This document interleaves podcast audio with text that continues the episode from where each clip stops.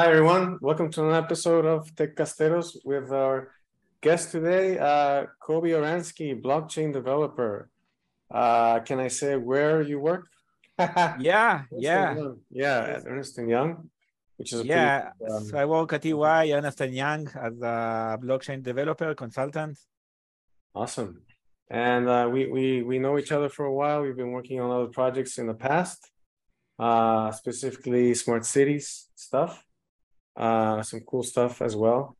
Uh, and yeah, welcome, welcome, Kobe. Welcome to the podcast. Thank you. It's uh, it's nice to be here. Awesome. You. Yes, we're glad that you're here, uh, and we're also very glad that you you stepped into the blockchain development world, which uh, is a very you know uh, um, dynamic and always changing world, and uh, you know all these new players coming out and all these solutions coming up and uh, and we want to like understand a little bit more about what's going on. So maybe you can maybe uh, tell us a little bit more about your current role at ernst & young. Yeah so i joined ernst & young about uh, seven months ago as a blockchain developer. We have a dedicated team to blockchain. Uh, uh i know it's kind of surprising. I was surprised when hearing about that in a company such as Ernst Young, but apparently uh, blockchain is becoming uh, it's becoming a big thing, even in uh, such you know such big and uh, and uh, very well-known companies. Yeah, man, for uh, sure. we we were at a hackathon in Mexico City in August, and it, it was it was it's a big international event. the ETH Ethereum Global uh, Foundation, you know, they have hackathons every now and then in different parts of the world. And we got to participate in one here in Mexico City. And that was pretty cool. Yeah, people from all over the place. Uh, like there were some people from Australia, China, uh, yeah, United States. And yeah, a lot of projects going on. Uh, so tell tell us uh, how how did you go interested uh, in uh, in this Web three blockchain world? Yeah, so uh, you know, like like many of us, I kind of uh, uh, got drifted into into the whole crypto market in 2017 at the midst of the ICO craze, and that kind of got me into learning more about crypto and blockchain projects and what is blockchain actually because before that, I kind of looked at it, you know, it's uh, nerd money, right? That's what it was until that point, at least for me. and uh, then I kind of discovered the new world of, uh, you know, Web three and uh, and what it can do. And uh, yeah, so since that point in 2017, I kind of I just uh, kind of started as a little investor, and then uh, it became a you know a technical thing to learn right. how to build things, how to do like smart contracts, how to work with Ethereum. Mm-hmm. And yeah, I think most of us, most of us just started, you know, trying to get our hands in Bitcoin and, and stuff. Yeah. So you, yeah. you have you have some Bitcoin then? Uh, just a little bit, just a little bit of yeah. Cool, yeah, cool. You know, I'm more of an Ethereum kind of fan, but ah, yeah, me too. You know, we all, I guess, we all uh, need to have a little bit of both at least right? Yeah yeah. I mean bitcoin for sure has become like this uh um stable not stable but like solid uh, representation yeah you can call it you can call it a store of value. Store of value exactly. Yeah like the yeah. formal or the most official one out there. Uh but still yes. ethereum we, we, I, I think there's a, a lot of potential there. With it's a big community and and uh the just the ability to build apps to run on Ethereum is, is very interesting. I mean, there's Solana as well, right? But I think, well, personally, I think Ethereum has a bigger uh, community. Yeah. So, so Bitcoin, you know, Bitcoin is a brand. Bitcoin is a brand name. Everybody mm-hmm. knows Bitcoin. Uh, less people know the rest of the project. So Ethereum is becoming pretty uh, brand name too. Mm-hmm. Uh, uh but yeah but bitcoin is like i don't know you can call it the nike of the nike yeah of crypto right everybody knows nike everybody knows bitcoin And Ethereum is Reebok? uh, Ethereum, you know what? Ethereum is becoming, uh, yeah, yeah, or, Reebok, uh, Puma. Puma, yeah. You know, yeah. And, and uh, the funny thing is that it may be a little bit less known, but, but it's, uh, it's an animal, it's a beast, it's a whole new world. Yeah, yeah. Ethereum opened up with uh, with the ability to build smart contracts and such. There's a lot of usage, mm-hmm. a lot of applications, right? And and yeah, that's that's the other thing. So so it's not just uh, you know like crypto coin. There's other use cases for it, right? So you know logistics, uh, DeFi, the whole DeFi movement. Uh, there's a lot of uh, of uh, potential there. Yeah, there's a lot. There's a lot of potential. You know, eh, it could it could make so many so many good things in different businesses, like even medical records, title companies, insurance. Mm-hmm. Um, it could have so many, so many big effects on so many different yes. areas. So, so you uh, you grew interested. Uh, you started like trading, and then you saw that there was something else coming up, uh, more than just you know the coin stuff. Uh, and then uh, and then you jumped into it. It's like, how? What do you recommend? Like, how did you jump into it, or what tools did you start uh, using to start, like you know, like building? Yeah. So so you know, for me, it kind of uh, it grew. It kind of grew on me to uh, so it it it started to become a passion, and I found myself every night, you know, looking at Mm-hmm. at uh, different projects, investigating the code, looking at the source code of the smart contract, right? at the Solidity mm-hmm. kind of uh, uh, the code for Ethereum projects, trying to learn what's happening there, what's good, what's bad, you know. Yeah. Um, and uh, what would I recommend? You know, uh, first of all, uh, I think the most important thing is to really understand what what is blockchain. Like, forget about all the noise that you hear about crypto and uh, cryptocurrencies and Bitcoin and and the value and the markets. That's that's noise. First you need to kind of understand what is blockchain what's the benefits of it. Right uh, mm-hmm. there's a lot of reading there's a lot of reading material just start reading about ethereum. What is ethereum and what uh, what does it provide? Right, uh, and then from there it's like a rabbit hole right? It would take you to yeah. you you will discover all kind of nice projects. I like i think one of the like major points one of the major points for me was when uh there's a project there's a project that's called the Aave it's a lending protocol and uh, back then back then it was just an ico right it was called uh, it was called ETHLend. Okay. And I was just looking at the white paper of that project back in yeah 2017 i think and just reading you know the technical uh, what it would become what's the plan for it what mm-hmm. uh, and what it actually is and i was blown away you know by by by those ideas of a decentralized you know a way for people to start loaning money and borrowing money and yeah. and everything in a smart contract kind of way where it's all you know managed by AI and not big banks, right? Yeah. No manual processing and so managed kind of... by by smart contracts, right? So you have a smart contract that, which is basically uh, replacing all the the banking system, no? Like you have all the logic there, right?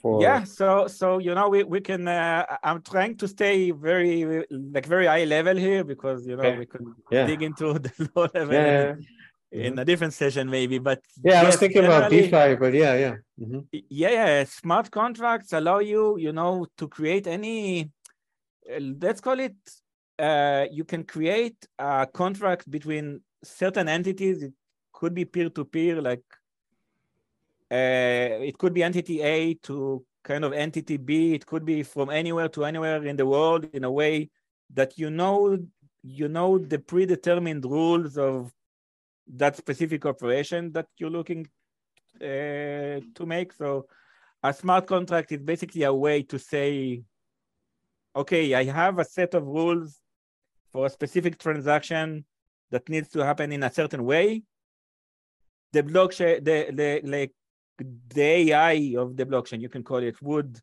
would make sure that it happens um, in that specific way without any uh, third party or any authority that would say otherwise.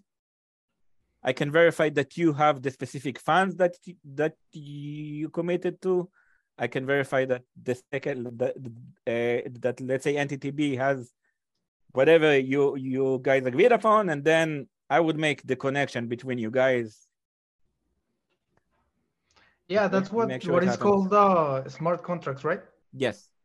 Yeah, uh, that is to make what a safely and, and reliable way to to exchange uh, information without an intermediary or, or what exactly is happening there not only to exchange uh, it's uh, it's a situation that you, you um, it allows you to to trust you know? I think it's uh so it's more of a situation of of trust right? So you could trust someone or you can trust a specific wallet address or the context of a specific address while uh, not necessarily knowing like who owns it or what like or like no KYC process, no without knowing who owns that that that that specific wallet, you can know that they own a specific entity, right? And they can they have the rights, let's call it, to do something with that specific asset. Okay. They can, it could be, it could be an NFT, right? You know that that wallet address XYZ owns a specific, let's say, asset, and you could set a smart contract that says, okay, that entity is gonna deposit that asset to another smart contract, and then in return, there's gonna be a certain dividend, right? There's gonna be a certain uh, rewards that that the first wallet address is going to get for that specific asset. Yeah, because there's no intermediary. What is called that? Uh, the um, uh, consensus algorithms. It's going to be made by the by the blockchain itself, right? All the transactions. Yeah, consensus mechanism is uh, kind of another uh, thing, but but yes, oh. generally the blockchain uh, can verify. So it's basically what it is. It's just uh, you can call it what it actually is. It's a distributed ledger, mm-hmm. and the ledger, let's oh. say, is a set of transactions, right? Uh, so it's let's call it a set of transactions that that's not owned by any specific entity. Like it's not like a database at the bank, right? Where there's a, you open a bank account, there's a zero balance, and then yeah, you deposit some funds. So you have, let's say, a thousand dollars, but then you deducted some to buy coffee, so you got nine hundred and five dollars, right? So it's a transaction on top of, of on top of another uh, transaction, a list of transactions. But the big difference is that it's not one database. It's not controlled by like any one specific entity. The data is being spread uh, uh, spread across yeah. like hundreds of thousands of nodes or machines across yeah, it's, the world. It's a, like a peer-to-peer, no? It's like a peer-to-peer application. In a way, you can simplify that to say that yeah. the data is hmm. kind mm. of being abstracted across different across machines. Nodes. Yeah. Across nodes. So mm-hmm. yeah. So uh, there's no the, there's no easy way to go and change one value in the database to say that yeah. oh that specific transaction was 50 bucks instead of 100 bucks right yeah it's immutable. It's the data is irreversible. Exactly. So the consensus mechanism job is to make sure that there's a consensus right? There's a like between the different nodes yeah. to make sure okay the data that this node is submitting to me is correct against the data that comes from the, uh, mm-hmm. from the rest of the nodes. Mm-hmm. So that, is, that is the consensus the same as a proof of work or proof of stake? Or is that? Uh, so proof. Uh, uh, yeah, so we're getting into some technicals here, but so proof of work versus proof of stake is how uh, the mining of those coins is being determined. Yeah. Uh, there's a lot of uh, the, there's a with Ethereum. There's a big move towards proof of Proof of stake. stake. Yeah. It's just greener. It's you know it uses less less resources.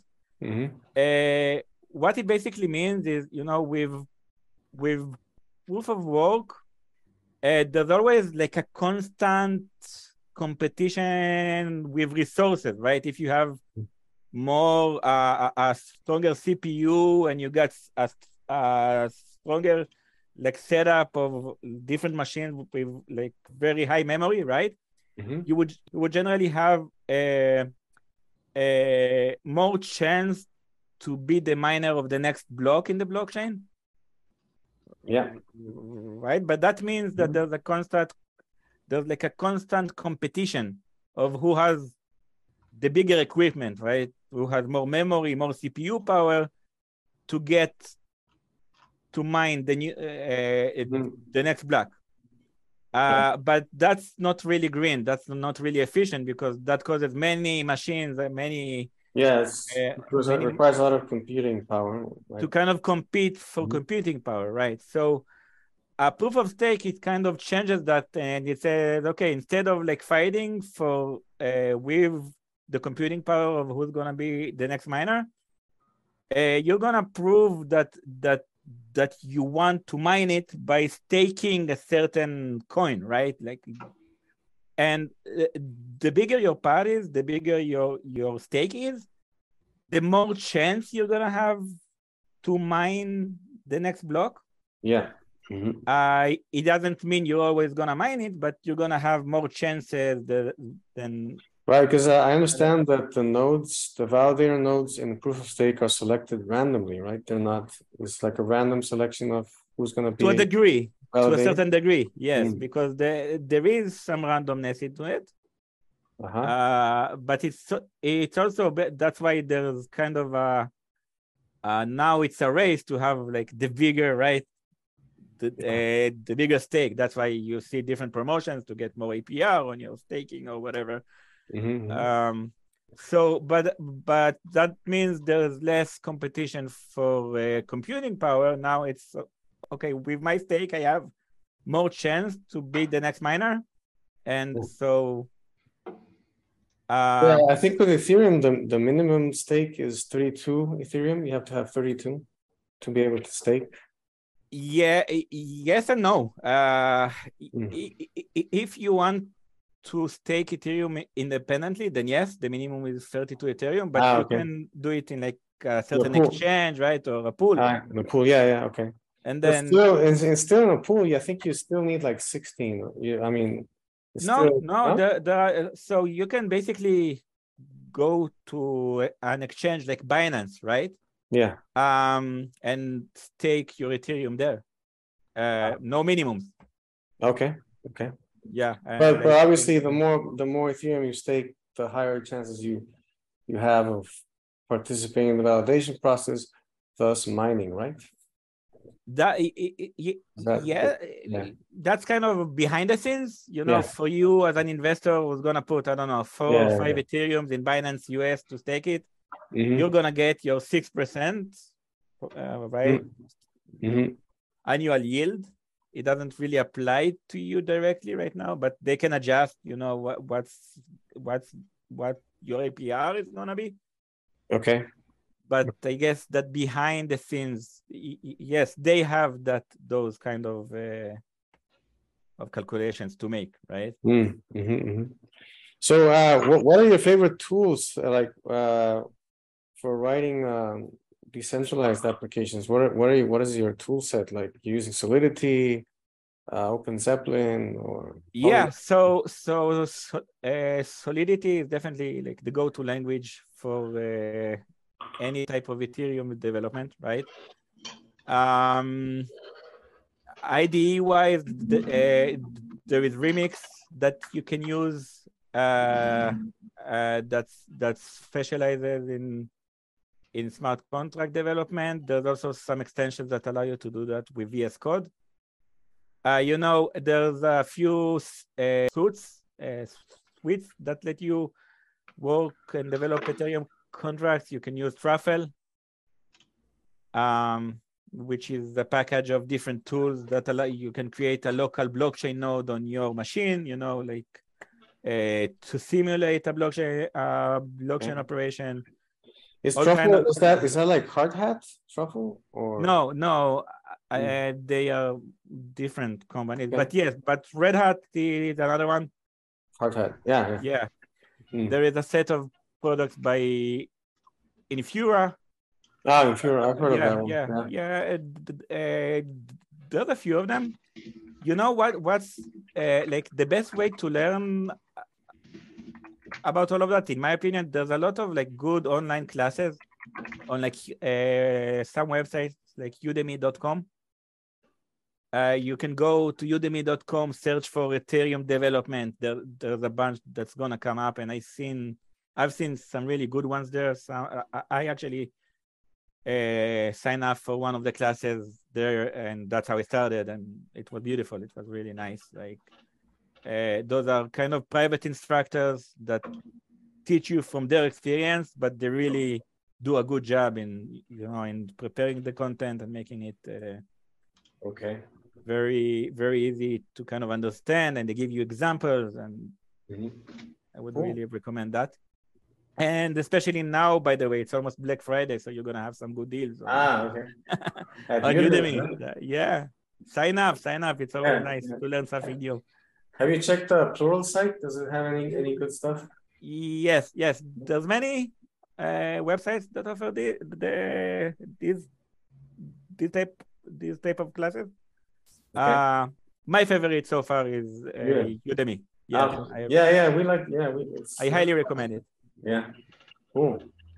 Um, so I know we can't talk a lot about what you're doing now, but uh, what do you think is uh, the future of Web3? Like, you know, what what is what do you think is like, oh, this is gonna happen or this could happen in the web Oh, there's there's so many ways it could go. There is, you know, uh, first of all, of course, the most obvious thing is like, you know, uh, making uh, like creating digital currencies, right? Financial institutions, banks, uh, even governments are gonna create their own tokens, their own financial kind of asset, right? That could be transferable. It could be internally. It could be public, right? It, it, it depends on the network. If it's Ethereum, it could be I don't know, uh, like it could be networks uh, like Ripple, XRP, Ah, or yeah. uh, Stellar Network, the, uh, XLM, that are more permissioned and more geared towards like banking systems and such. But it could be public systems like Ethereum, like Polygon. You know, the, uh, there's a lot of uh, a, a, a lot of good products out there. Like Which are which are the your favorite right now? Which are your favorite? Uh, I would say, especially uh, again, goes back. The first one is definitely Ethereum. Mhm. I think it can really. Uh, it, it has a lot of usage. It can be. It's a very strong. It's a very strong system, but it also has a very strong team. A very strong team behind it, and Vitalik. Everybody knows Vitalik. Yeah, yeah. Uh, but uh, but yeah, like he's like I don't know, you can call it the product manager, but I feel like he's doing a really good job in Yeah, he's promoting a lot of uh, innovation, and he's like throwing out ideas. Uh, I- uh, we saw him at the hackathon, and he was just yeah, you know like pontificating about what the future could be. It's sort of like also challenging the community, like you know, hey guys, we should think about these problems, you know, and how to resolve them. of course he's a big player, right? Then but it takes a team to build a city, right? So so it's Yeah. uh it's not the only one. Like he's like the most recognizable face, I feel like, of Ethereum. Oh no, yeah, there's a big team behind. Yeah, Yeah, uh, uh, but that's again that that goes into so Ethereum is like level one, right? But there's a bunch of level two projects, yeah. uh, like you can call it side chains or Yeah. lightning chains, right? Like Polygon, right? Which is not there to replace Ethereum. It's more of an accessory to help Ethereum kind of work better. Yeah, for scalability, no? Because uh, Yes, right, I mean, yes, exactly. yeah. For scalability to help with the network congestions. Yeah, yeah. and these kind of things. Um, as far as your your specific to your question, what could be done if it's so again, financial products is one, but then you know, uh, let's talk about NFTs, right? Nowadays, you know, it's just you can say that it's about buying stupid uh, kitten uh, right, yeah, yeah. pics and such, right? That's what people hear in the news, but there's much more than that. There is much more. It could be, you know, that NFT in the future could be the title of your house. Yeah, yeah. Or it could be the keys for your the keys of your smart car, right? Yeah. That only with an embedded uh, uh, code that it's your NFT in your own wallet. Yeah. You click a button and that's gonna turn your car on, right? Those kind of things. Um, Yeah, I like the idea of replacing your uh your identity, your your identity cards, like passports, visas. you know. identity too uh, uh, nowadays like with with some of the web3 sites you know you can go to a certain website and you don't even have to provide a username and password you can just log in with your metamask wallet right just say allow this site right and then Yeah, yeah. Mhm. they know you they know your wallet right they know, They know your wallet, yeah, and then then they don't even have to know your name or yeah, or where you live, but they know a few things about you by just knowing what's your wallet address. yeah, They Yeah, know uh, what what kind of currency or tokens you hold. They know your assets, yeah. hmm which which other wallets did you communicate with.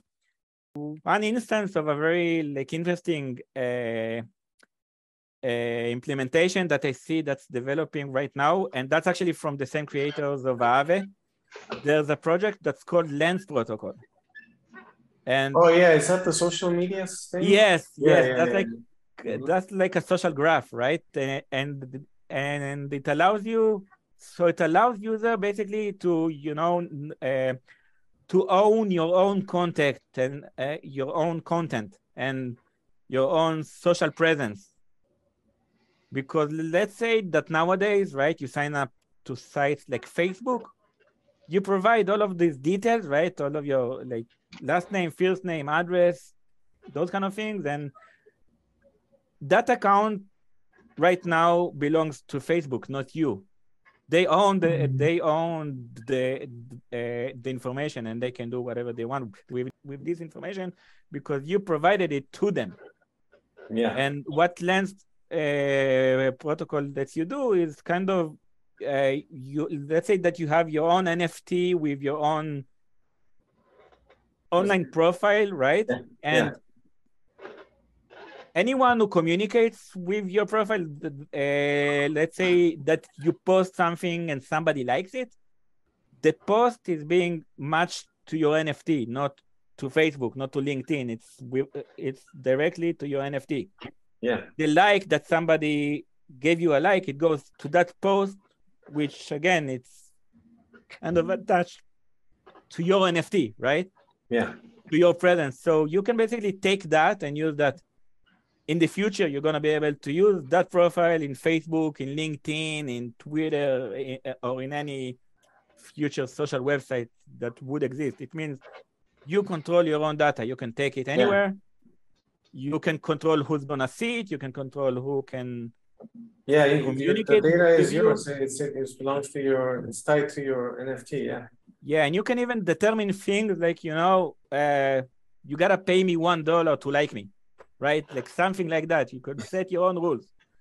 right. Uh, you- you wanna write me a message? That's fine. Five bucks. no, no, yeah. Theoretically speaking, right? yeah, yeah, uh, I control it, not you. Like, and if let's say I want my online presence to be only visible to my family, right? yeah, I can allow more, uh, my wife to see my my profile, but not my uncle, right? yeah, yeah, yeah, yeah. It gives you that kind of flexibility. You gonna ask something for you? Oh yeah, I was going to to come on. You you mentioned Vitalik a, a while ago, and and for example, he says something along the lines of um, super uh, separating blockchain and, and cryptocurrency is near to impossible right now, uh, especially because crypto uh, depends completely on the blockchain. But uh, on your perspective, working on this kind of software and stuff like that, um, what is the future of of blockchain usage? You mentioned a couple uh, couple examples, but a more concrete one because there's not like a mainstream business model right now for for blockchain usage. Or am I wrong? Uh, I think there is a lot of usage that's that's uh, that's out there. There's a lot of uh, uh uses uh, that are being. Uh, some products are out there and some are being developed, but you know, uh, we mainly read in the news about like the bad stuff, right? We hear about the market, we hear about the value of Bitcoin that yeah dropping and dropped like 75 percent and everybody talks um, about that right yeah the ftx uh issue a couple i think was last month that the company yeah, but broke and yes ftx right. That, that, that that's what everybody's talking about now. Uh yeah. but uh, yeah but nobody mentioned you know uh, right take facebook. They they became meta right? They they are investing a lot in the metaverse right? And yes. you know blockchain is going to be an integral part of the metaverse.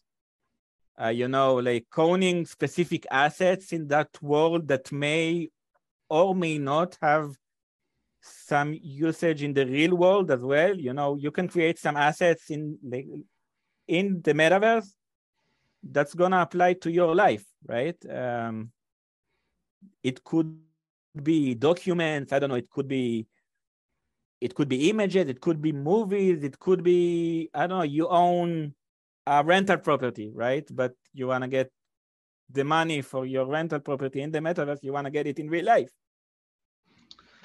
So somebody it's... rents it from you and sends you Ethereum or like USDC or whatever and you get it in your real life, right? It's like it's it's creating a bridge between the like the different worlds. Yeah, uh, sort of bridge between between virtual reality and and well, our virtual world and and the actual IRL, right? Yeah.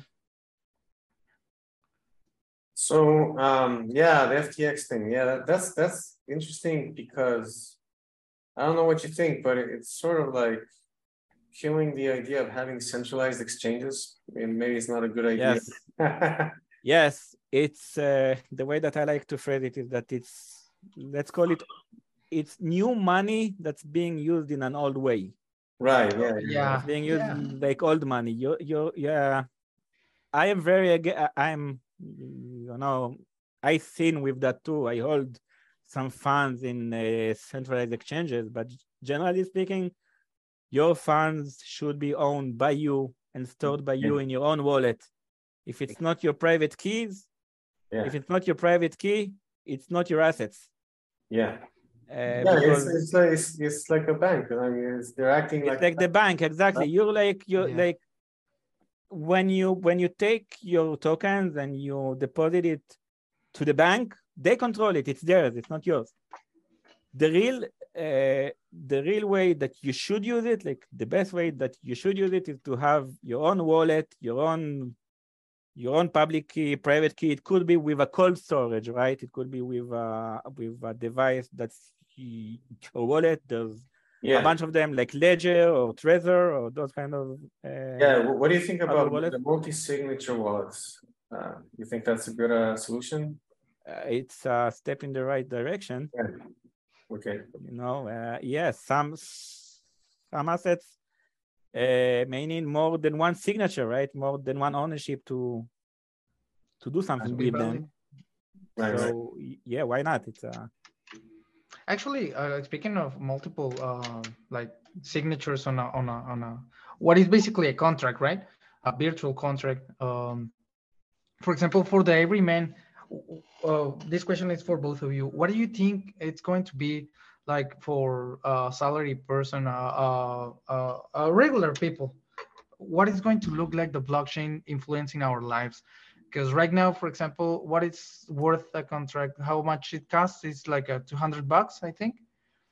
It's it's really not accessible, I think, or or it's at the very least the, the surface level knowledge I have of the of these assets. But what do you guys think? Alfonso, you want to start or should I start? Uh, okay, I'll start and, and the guest will finish it because I have a. Okay. Well, I mean, Yeah. the, what, what, when the good thing about uh, getting paid in crypto is that you get paid immediately. Like you don't have to wait for, you know, if you if you get paid internationally from a bank, it'll take two to three days, business days, to see any money. And if it- you get paid with crypto, it's like, you know, maybe a minute. You know, it's instantaneous. And the fees, uh, you, can't compare the fees. You know, the gas fee you that you charge for the, doing the transaction is not compared to the 40 bucks or whatever the bank will charge. So as a as a regular person getting paid is great. You know, get paid in crypto. The main thing is you have to you have to like work with these, you know, you have to work with these exchanges to get your money into like a fiat coin, you know. Right now, right now that's that's the real like kind of hassle, but you know it's workable. I think it's workable. Uh, there's limits, certain certain uh like Bitso and those things. They have like a limit on how much monthly you can exchange to a real coin or fiat, sorry, coin. So that's one limitation, but otherwise, I mean, getting paid in crypto is really good, and you don't have, you don't. I mean, you can have, I mean, you can use. uh You don't have to use Ethereum to get. You can you can uh, use Matic, which is Polygon's um, coin, which is like it costs. I don't know. I don't know what the price is right now, but like you, know, you can get two dollars worth of Matic, and that's enough for you to get paid. You know, to be able to receive money and then transfer money, bridge from. So that's another kind of hassle. You have to bridge. If you get paid in Matic network, Matic network, you have, and you want to cash out, and you can only cash out through Ethereum network. You have to bridge. Uh, you know, it's kind of annoying, but you can. You know, it's something you can do and cost some little gas fee and then you can transfer it out to like an exchange, get wired. It sounds kind of like weird, but uh, when you when you start doing it, it's really easy. Uh, yeah, I agree that there's a there's a technical barrier right now. It's kind of uh, it takes a lot, and you gotta be a little bit technical to deal with with uh, blockchain related stuff in a in a reasonable way nowadays. Uh, but that's those are things that are gonna be worked on, right? I feel like my opinion is that in the future you're gonna use blockchain without knowing that you're using it. It's gonna be transferred to you as a user. You're just gonna have, I don't know, you're gonna have a certain ID, you're gonna have a fingerprint, you're gonna have, I don't know, they're gonna read your eye print, right? And by that, that's gonna be your your your public key, your private key, that's gonna be your everything, right? Uh, it- it's gonna be transparent to you. That's that's the bottom line uh, you're not gonna need to know all of those technical details. Maybe what network am I Yeah. using, or uh, how yeah, I have to bridge and all that crazy uh, stuff. how do I bridge? It's gonna go away at some point. Right, yeah. So it's like nowadays you use banking apps, right? In a very like everybody can do it. You have an app on your phone, you open it, you send whatever amount of money to whoever, and it just you don't even know what's happening behind the scenes, but it just happens. Exactly. Yeah, I mean, we don't know exactly what happens, like you said. Right now, we don't know what happens behind the scenes of a bank, what they do with our money. We just know that Yeah. it's there. But right now, as you said before, we don't own it like that. But and with the blockchain, I, I'm guessing, for example, there's a lot of talk about transparency because you can track back and, and identify, for example, if a blockchain is being changed, it's not going to be easy to use it to, for example, um, laundering money or something like that. No? Yeah, what do well- I, am guessing. uh, oh, again, uh, sorry. uh, people can do bad stuff with real money too, you know? Oh yeah, for sure. Uh, They have been doing it for a while. Uh, Yeah. Exactly. So it's nothing Yeah. new. You Yeah. know, if somebody wants to do bad stuff, they can do it uh, with cash, they can do it with whatever. Yeah, there's no limitations to the human mind when it comes Yeah, to uh, criminal Exactly. activity. The blockchain didn't invent the blockchain didn't invent the criminal So Yeah, yeah. I'm, I'm guessing Right. that the the the most of people just are concerned because we don't know exactly what the blockchain is or what it does, and and I'm I'm guessing that's the the problem right now, uh, getting it to to to like the masses without them feeling uh, threatened by by this new technology. Yeah, that was that, that was kind of like my last question. We already sort of like talked about it, like the challenges that you see. Like, well, one of them we mentioned is the user experience being a challenge, right? Like having the right user experience right now uh, is is lacking. Uh, I mean, people need to know all these things to, to be able to work with, you know, crypto, getting paid, and moving money around. What other challenges do you see uh, right now that need to be um, uh, overcome so that you know Web three grows and is uh, successful? Yeah, uh, regulation. That's definitely one. Regulation has to the like the the there needs to be a change in not a change, but you know, it will have it will need to be regulated in some way or the other, maybe not to a full extent, but to some extent, much more than it is than it is right, now. Um, and the second thing is uh, to change the mindset, right? Uh, I just had a talk yesterday with a friend who asked, "What's the point of blockchain if like all of these exchange are collapsing and and you know they still they they steal your money anyway so so how are you in control and, and i'm like again it's uh, new money that's being used in uh, like because if it was old money yeah, like that money like with ftx with celsius with all of those uh, centralized centralized entities you should have never gave your money to that entity. You should have kept it at your own wallet use some smart contracts to do it like if you want to stake it or you want to loan borrow do some things. You can do it without those central entities. You can trade anything with a decentralized exchange right? You can say you know um, go to uniswap. You want to buy i don't know you want to hmm. buy doji right? Doge. Yeah. you have Ethereum, go to Uniswap, connect your wallet, say that you wanna you wanna convert one Ethereum to Doge. Mm-hmm. Click the confirmation button, and there you have it. You like the funds left your account only when you told it to, not like right. Only when you actually needed it for that. Let's call it peer-to-peer kind of transaction, right? Mm-hmm. It's not exactly that, but it's kind of uh, yeah, yeah, yeah. I mean, it's the the the concept is the same kind of. Yes. But yeah, that's great, man. Well, I think we we we're running out of time. Uh, and we should probably uh hook, sync up again uh in the future to talk about. Yeah, man. There's a lot of topics to cover, like DAOs, yeah. uh, you know, decentralized autonomous organizations. That's interesting too. Uh, that could also change the way companies are structured and right and operate. It's interesting. Um, but yeah, man, thanks a lot.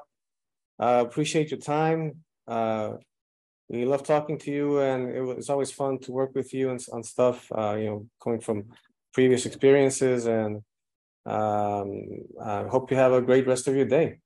You too, guys. You too. It's been a pleasure. Thank you. All right, man. Uh, Laila Tov, is that good night in the... Laila Tov, yes. Laila Tov. Buenas noches. Buenas noches. Cheers, bye. Bye, guys.